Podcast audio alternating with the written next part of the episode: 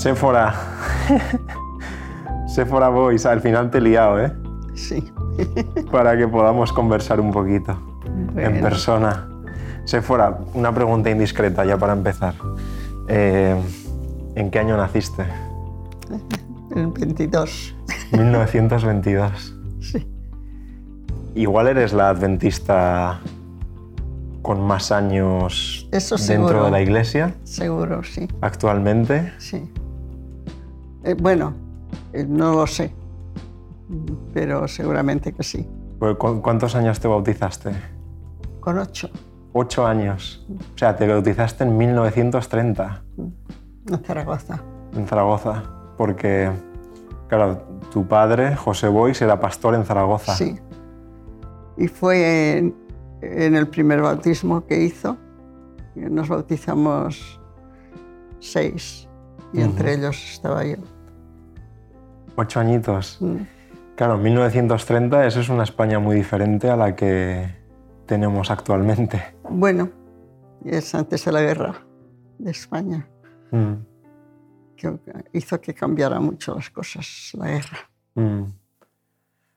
¿Cómo, ¿Cómo se vivía la fe, Séfora, en un contexto de, de ausencia de libertad religiosa? Porque hoy lo vemos fácil, esto de ser adventistas en el siglo XXI, pero ¿cómo era eso de vivir la fe antes de la guerra, después de la guerra tan dura que fue? Hombre, en la guerra fue muy duro porque no, se- no nos podíamos reunir. Incluso en las casas nos seguía la policía. Ni en una casa podíamos reunirnos, en ningún sitio. O sea que la guerra empezó en sábado, por lo menos en Zaragoza era sábado, Mm, y al salir de la iglesia nos encontramos con que eh, la iglesia está muy cerca de la universidad. En la- al final de la calle de la iglesia, donde estaba la iglesia, estaba la universidad. Y en la universidad, al salir, nos encontramos que había muchísima gente, la bandera en el balcón, y, y viva España, viva España, y no sabíamos qué pasaba. Y fue el día 18 de julio. Empezó la guerra en España, mm, En el 36. en el 36. sí. Y allí cambió todo. Allí cambió todo. Se, se hizo muy difícil el trabajo porque la policía no quería que, eh, desde luego, nos cerraron la iglesia en el primer momento ya. Mm. Y ¿Te ya- acuerdas dónde estaba la iglesia, allí en Zaragoza? Sí, San Agustín, la calle San Agustín número 11, Mm, en el primero. Era un piso donde vivíamos nosotros, además. O sea, era iglesia. Las habitaciones que daban a la calle eran toda una iglesia. Se tiraron tabiques. Y la parte de atrás de la casa, que, donde estaba la cocina, el baño y, y una habitación, pues era donde vivíamos nosotros. mm. Y aquello pues se, se cerró como iglesia ipso facto. En el momento que empezó, Ujú. ya dijeron, no puede reunirse más de cinco personas. Mm, Eh, y, y nada más empezar la guerra. Y ya pues empezaron, o sea, dejamos de asistir a la iglesia, de reunirnos, pero luego empezaron, pues, empezó la policía a seguirnos, mm. a ver a qué casa íbamos, a tomar nota, para ver dónde vivían los creyentes, iban tomando nota de dónde estaban. Tenían su registro. Sí. Y, y cuando iba, por ejemplo, a un estudio bíblico, pues le seguía la policía. Si subía al tranvía, subían con, detrás. O sea, ya empezaron a seguir a, a mi padre pues a, a todas partes donde iba, Ujú. eh, para, para tomar nota. ¿Cuánto tiempo duró todo, todos Pues- estos seguimientos? Pues mucho, porque al acabarse la guerra continuó igual. Esos seguimientos. eh, es que ya nos, o sea, ellos nos seguían y nosotros ya les conocíamos. Eh, ya sabíamos, mira, ya viene. O sea, le llamábamos el negro a uno de ellos, a un, a un policía que era el que más nos seguía.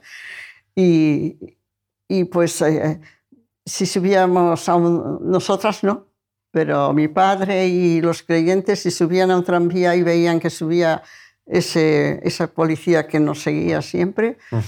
Se cambiaban de tranvía y cogían el tranvía en marcha, otro tranvía en marcha, Fíjate. para despistar. porque querían saber en qué casas íbamos y quiénes eran. Y a esa casa iban y los, les asustaban y les decían, no, mira que... Y, la gente, ahí pues no vengan porque nos van a meter presos. Y se hizo muy difícil. O sea, difícil no, prácticamente imposible. A la iglesia no podíamos reunirnos porque nos lo prohibieron. Y entonces, pues, cada lo hacíamos como podíamos, cada uno, pero no tuvimos deserciones dentro de la iglesia, mm. no. O sea que lo que eran miembros continuaron fieles. No puedo decir que hay alguno que se mm. apartó. O sea que incluso en, ese ambiente hostil, la fe permanecía aún más firme. La fe permaneció, sí.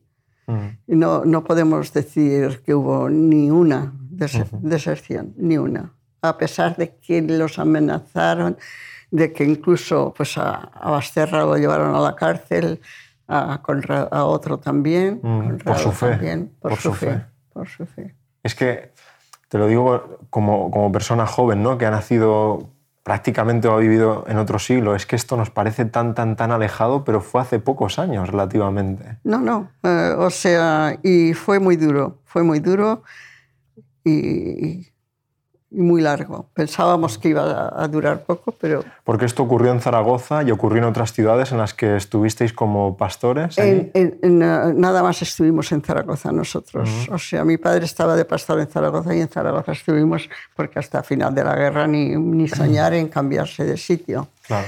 Y, y, esto... En otros sitios, pues no sé, eh, o sea, no te puedo contar. En... Mm. En Galicia, sí. O sea, nuestros jóvenes pues tuvieron el problema de la mili, o sea, inmediatamente llamaron a todos los jóvenes, con 18 años ya se los llevaron a la guerra, entre los cuales pues estaban los nuestros, desgraciadamente. Porque a uno lo fusilaron, uno de Galicia, nos escribió. Eh, era, o sea, en la, guerra había madrinas de guerra, lo que llaman madrinas de guerra. O ah. sea, había soldados que decían, mira, estoy solo y si me escribes, pues así tengo la ilusión. Y de entonces, tener a alguien. Entonces una hermana mía, que era la mayor entonces, Elizabeth, y sigue, pues era madrina de guerra de este hermano de la iglesia no recuerdo el nombre, Pedro, pero no recuerdo más. Y, esto, y le escribió diciendo, mira, me han metido a la, a la prisión y seguramente esta es la última carta que te escribo porque me van a fusilar. Y lo fusilaron. ¿Y ocurrió? Por no hacer, por no hacer el trabajo en sábado. Y no solo por eso. O sea, le dijeron que habían pedido esto informe al cura y que había dicho que era un hereje. Mm. Era un chico joven, con 19 años, lo mataron. Esto ocurrió durante la guerra. Sí. Mm. Es al único que fusilaron a él. Dijo, yo no trabajo en sábado y no cojo, o sea, no sé lo que pasó, porque él escribió la última carta, le dijo, cuando recibas esta carta estaré muerto. Y no explicaba mucho porque sabía que la censura iba, toda la correspondencia estaba censurada, todo estaba. Entonces, pues yo eh, quiero antes a Jesús y estaba triste. Y fue el, único que fusilaron. Mm. ¿Cuándo, ¿Cuándo, volvisteis a recuperar un poco aquella paz de reunión? tardamos mucho, porque cuando terminó la guerra pues no nos dejaban abrir las iglesias, o sea, eh, por lo menos en Zaragoza, y eh, tardaron. O sea, la, lo que es la normalidad tardó años.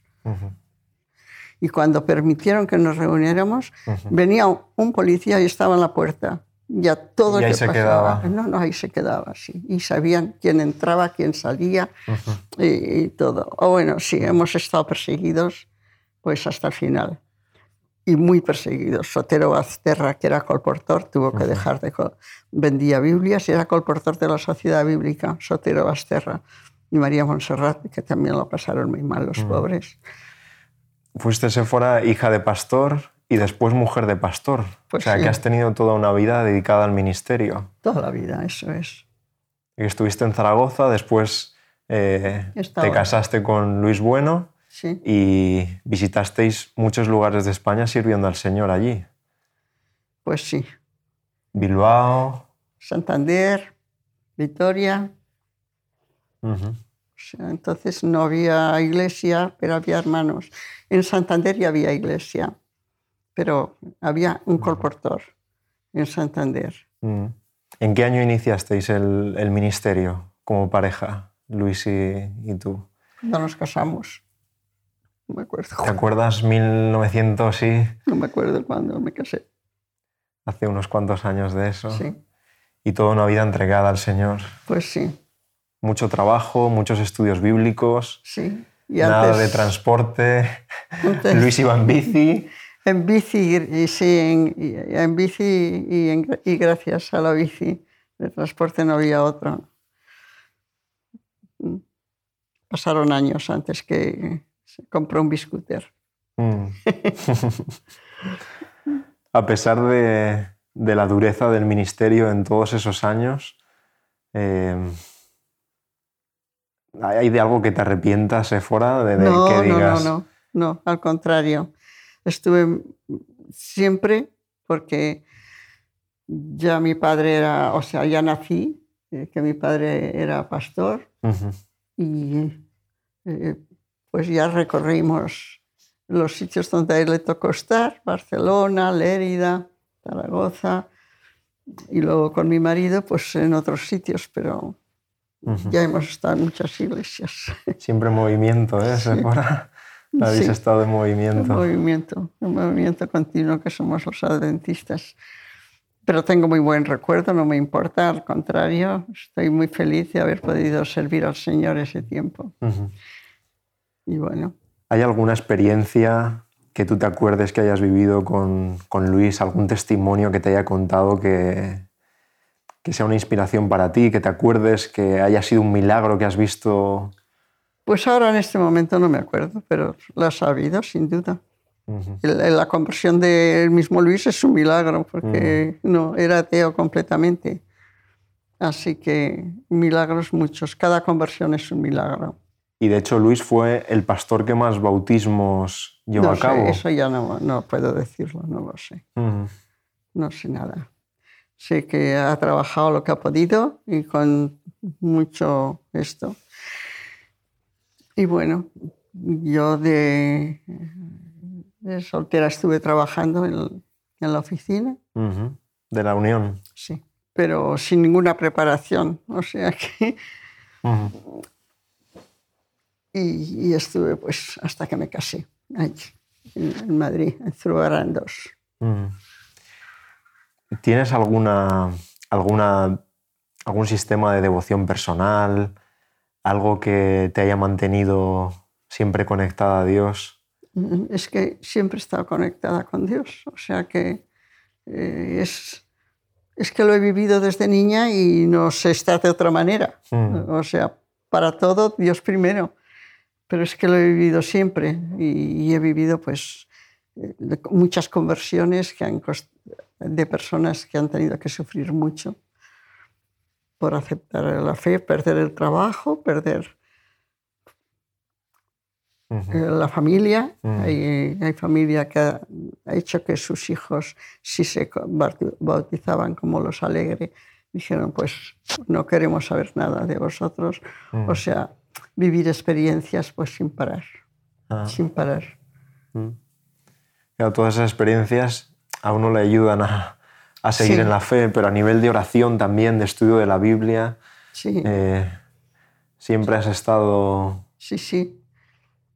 Estuve luego trabajando en la ICA, allí en, en Madrid, en la oficina, Ujú. y llevaba también lo de los colportores, que entonces había muchos colportores. Y pues los libros, o sea, entonces nada más se trabajaba con plantas de, de Bander, del doctor Bander, y libros pequeñitos de Bander. Libro de plantas. ¿eh? Mm. Y había muchos colportores, era la forma en que se ganaban la vida para poder estudiar después durante el curso. Y El pastor Aguilar es el que les daba las clases y ahí pues podrían, han salido muchos pastores que ya están todos en el retiro. sí, me da mucha pena cuando los he visto ahora al ir a Valencia, que vi algunos de los que conocí de jóvenes. Claro, habéis vivido el inicio de la iglesia en España, totalmente. Pues sí. Hombre, mi madre fue la, la, la criada, por decirlo de alguna manera, del primer pastor que vino a España. O sea, eran extranjeros y ella fue la que crió, que tengo muchas, bueno, muchas, ¿no? pero varias fotos de ella con los niños. Fue la que crió los niños de ellos. Los hermanos Bond. Mm. Mm. Estuvo con ellos hasta que se casó con mi padre. Mm. Así que sí, he vivido la historia de España cuando España estaba en pañales, estaba empezando. o sea, no tiene punto de comparación con ahora. ¿Y cómo ves la iglesia ahora, habiendo vivido todo lo que con pena. acabas de contar? Tengo que decir que con pena. Se han multiplicado los, las iglesias, ha habido, hay que dar gracias a Dios, pero la fe no se ha multiplicado. Eso, eso, así lo veo. O sea, me da mucha pena. No hay colportores, entonces había muchos, muchos colportores, 20, 30.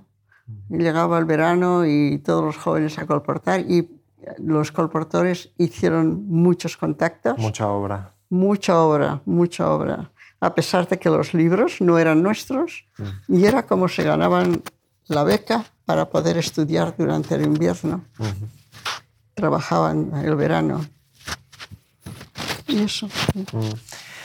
Naciste en el 22 y tus padres ya eran vegetarianos. Ah, sí. Así que fuiste vegetariana de... De nacimiento. De nacimiento. Sí. Y tu hija también. Mis y tu hijas y mis nietos, todos. Y tus bisnietos. Todos. ¿Cómo era esto? Porque claro, hoy es hasta moderno ser vegetariano. Pero, ¿cómo era ser vegetariano en la España de 1920? Pues nos tenían por, por locos o cosa parecida. En cambio, ahora, pues no, no se dan cuenta de que hay cosas que, o sea, aún personas que no creen, Ujú, se dan cuenta de que es bueno no comer esto y no comer lo otro. ujú. Eh, entonces era, pues, una, una cosa extraña y ridícula. Ay, madre mía. ¿Qué te decían? ¿Qué te decían eh, esta Séfora? No, o sea, decían pues que, que nos íbamos a morir, que íbamos a coger tuberculosis. Bueno, o sea, la gente pues se asustaba, pero no. Y muchos hermanos, no solo nosotros, muchos hermanos se hicieron vegetarianos, aparte de no comer cerdo, que en España es, y, y pescado que no se puede comer, Ujú, pues eh, eso parece que no, pero la comida importa mucho. ujú. Hay gente que, ay, esto no lo puedo comer, pues ¿qué voy a comer? Y hay muchas cosas para comer que no son que- prohibidas en la Biblia. Séfora, Tengo pues dime, dime, ibas a decir. nada, que, que, que estaba la iglesia muy animada, Ujú, que todos los sábados eh, estuve en Madrid, estuvimos en Madrid, pues íbamos a la...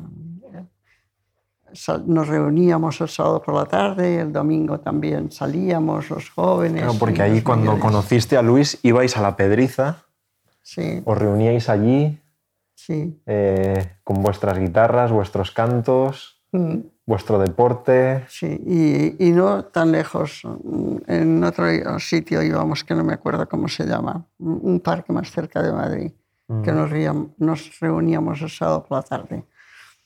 Bueno, eso uno de Madrid te lo contará yo. No me acuerdo ni cómo se llamaba, donde íbamos siempre el sábado por la tarde. Pero ahí estabais, os reuníais como una Sí. familia Sí, y... es lo que echo de mucho de menos ahora, mucho de menos en la iglesia. Eh, al ser más, pues parece que uno se desentiende más de los demás. Entonces, éramos una familia, pero de verdad. Mm. Eso es lo que hizo que la obra en España... Pro- pro- prosperara. Mm. Ah, Ahora me da mucha pena. Ah. Te digo la verdad, sí. Me da pena porque veo pues, que se ha enfriado mucho el amor, la- las costumbres, todo. En un contexto de más facilidades, Sí, a pesar de eso, parece que esa fe va al contrario. va. Va a menos, sí. Mm. No va más, no. A menos. ¿Cuál es tu mayor esperanza, Séfora? Hay poder encontrarme con, con el Señor, ir al cielo. Y que no falte nadie, de mi familia sobre todo, Mm. y de mis hermanos queridos. Que Ujú. tengo hermanos que son familia para mí, Ujú. o sea, que han sido familia y, y lo siguen siendo. Ujú. En cada iglesia que hemos estado, en Santander, en Bilbao, en Zaragoza, en Lérida, en Barcelona, donde sea, en todas partes ha habido, como pasa siempre, una- unos más amistad, aparte de, de ser hermanos de iglesia, Claro. hemos tenido un cariño especial. Porque, el- porque los haya bautizado mi marido, porque los haya bautizado mi padre, porque nos conocemos de tiempo, o sea, por lo que sea, pues siempre hay personas que te aprecias, ah, que aprecias mucho, aunque para nosotros todos somos hermanos. ¿Qué significa para ti ser adventista? La palabra adventista, el hecho de ser adventista. Pues significa, significó ya que yo estaba haciendo bachillerato y lo tuve que dejar. Mm. Lo primero que hicieron, no, o sea, nombrarnos, eh, dice, ay, son muy puntuales y tal, para hacer el, para dirigir el rosario en el instituto Fíjate. Para empezar las clases había que hacer el rosario. Entonces ahí estábamos, ah, sí, que vosotras no faltáis nunca. Y se- No, no, no, nosotras no, porque somos adventistas. Bueno, entonces empezaron a, en todas las paredes, en el instituto, las boys son protestantes, porque madre, las boys son protestantes.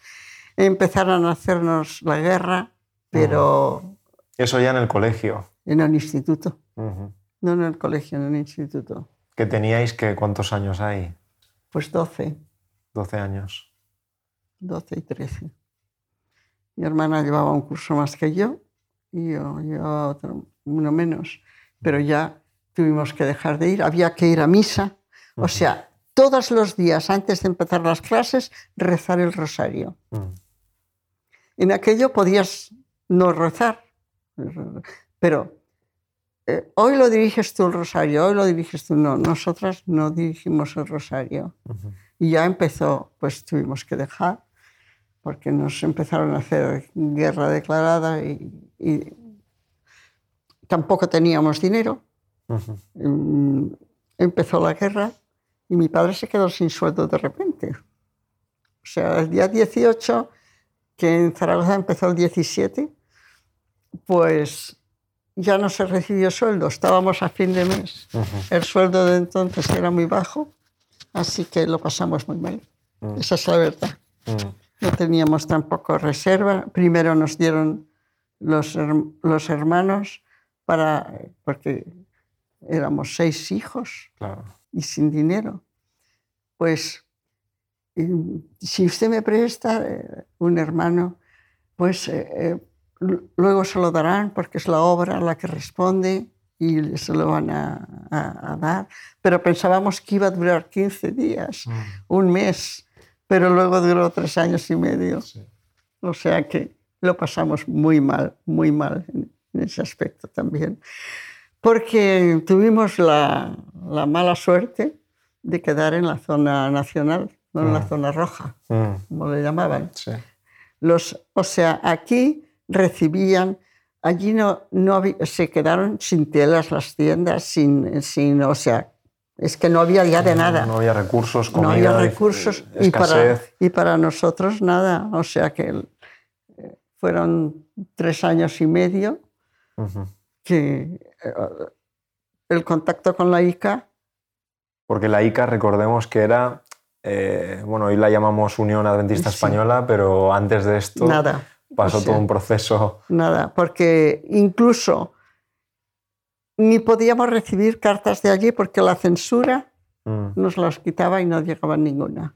O sea, ni cartas ni nada. Pero cartas que venían del resto de Europa. No, de, ningún sitio. de a los Estados adventistas, o Unidos, sea, a nosotros, a, a mi padre, correspondencia cero, porque no. a la Iglesia Cristiana no, Adventista, nada. Nada. Y la policía viniendo a cada momento, a las 2 de la mañana, a las 4 de la mañana, siempre venían Ujú. a esas horas, siete, ocho policías diciendo ¡Oh, viva España! Y abrían la, abríamos, les abríamos la puerta porque llamaban al piso. Esto en casa, a casa del pastor. Sí, Entraban sí. a estas horas, gritaban Sí, sí. y se iban. No se iban, se lo llevaron. Sí, y se lo llevaron. Mm. Mm, Por eso te digo, sí, es largo de contar. Mm. Se lo llevaron a la comisaría, ya se habían llevado dos hermanos. Ya estaban en comisaría dos hermanos de la iglesia, Salvador Casorranis y este otro, el Basterra. Mm, Ah, no quiero acordarme. mm. Eran- fueron tiempos. La zona roja, lo que llaman zona roja, nosotros la llamamos- yo la sigo llamando la zona roja, la parte que no estaba Franco, pues esa parte de Suiza les mandaban comida, Mm. les mandaban ropa. Allí, eh, en la zona nacional, imposible compartir unas medias ni unos calcetines, no había. Todo eso se acabó, porque todo venía de las fábricas que había por aquí, por Cataluña. Y, y, pues nos quedamos sin, sin dinero, pero además sin ropa. ¿Qué le dirías a, a la iglesia de hoy? Que aprovechen, que ese tiempo volverá. Que aprovechen el tiempo que, que Dios nos da. Que ahora estamos muy preocupados por los pisos, por los, los coches y las cosas, pero todo eso se acaba. Ujú. No. Sephora, me decías, no tengo nada que contar, Bueno, eh, no soy ejemplo de nada, no, no soy ejemplo. pero Eh, eres un ejemplo de fe, eh, ejemplo de nada. O sea, de eh, permanecer a pesar de, de- de todo lo que habéis vivido, sigues esperando y amando la venida del Señor. pues sí, encontrar allí a muchos hermanos. Mm. Sephora, gracias por este rato, por comentar en persona todas estas experiencias que, que nos ayuden hoy en día, que nos ayuden y que Dios nos ayude. Sí. Gracias al Señor. Hasta aquí Gracias nos al ayuda. Señor, hasta aquí nos ayudó y nos seguirá ayudando así. Amén. Gracias, Amén. Sephora. De nada.